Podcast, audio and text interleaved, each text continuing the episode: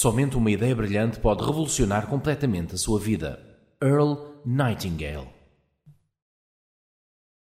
Como fazer brainwriting? Brainstorming é uma forma genial de gerar muitas e boas ideias num curto espaço de tempo. Provavelmente já esteve presente em reuniões dedicadas a brainstorming e sabe como funciona, ou como deveriam funcionar.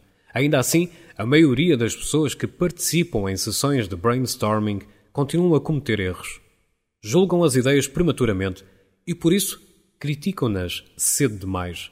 O objetivo de uma sessão de brainstorming é acumular o maior número de ideias e de sugestões sobre um dado assunto, normalmente um problema que precisa de ser resolvido ou uma situação que precisa de ser melhorada. Muitas ideias boas são postas de parte por causa de uma crítica, de um sobrolho franzido ou de um jogar.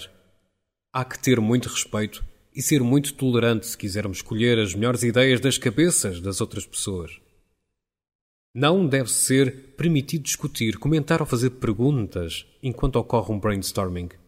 Cada membro da equipa deve sugerir apenas uma ideia de cada vez.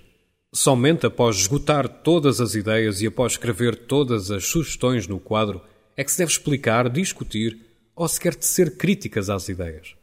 A última fase da sessão de brainstorming deve consistir no estabelecimento de prioridades, na definição da sequência de eventos que deve ocorrer na distribuição de tarefas e na determinação da data em que as melhores ideias devem começar a ser implementadas. Pode ficar surpreendido, mas pode fazer brainstorming sozinho. Chama essas sessões brainwriting. Precisa somente de um local e de um momento propício a que não seja interrompido. Deve trancar a porta e desligar o telemóvel. Deve estar motivado e descontraído. Nunca faça brainstorming quando estiver cansado. Pegue numa caneta e em 10 folhas brancas de papel e comece por escrever o problema que quer resolver ou a tarefa que quer realizar. É muito importante que este título seja escrito na forma de uma pergunta. Se quiser ver-se livre das suas dívidas, por exemplo, não escreva Toca a livrar-me das dívidas. Em vez disso, escreva uma pergunta do género: O que posso fazer para me livrar das dívidas? Ou melhor, como posso aumentar a minha fortuna?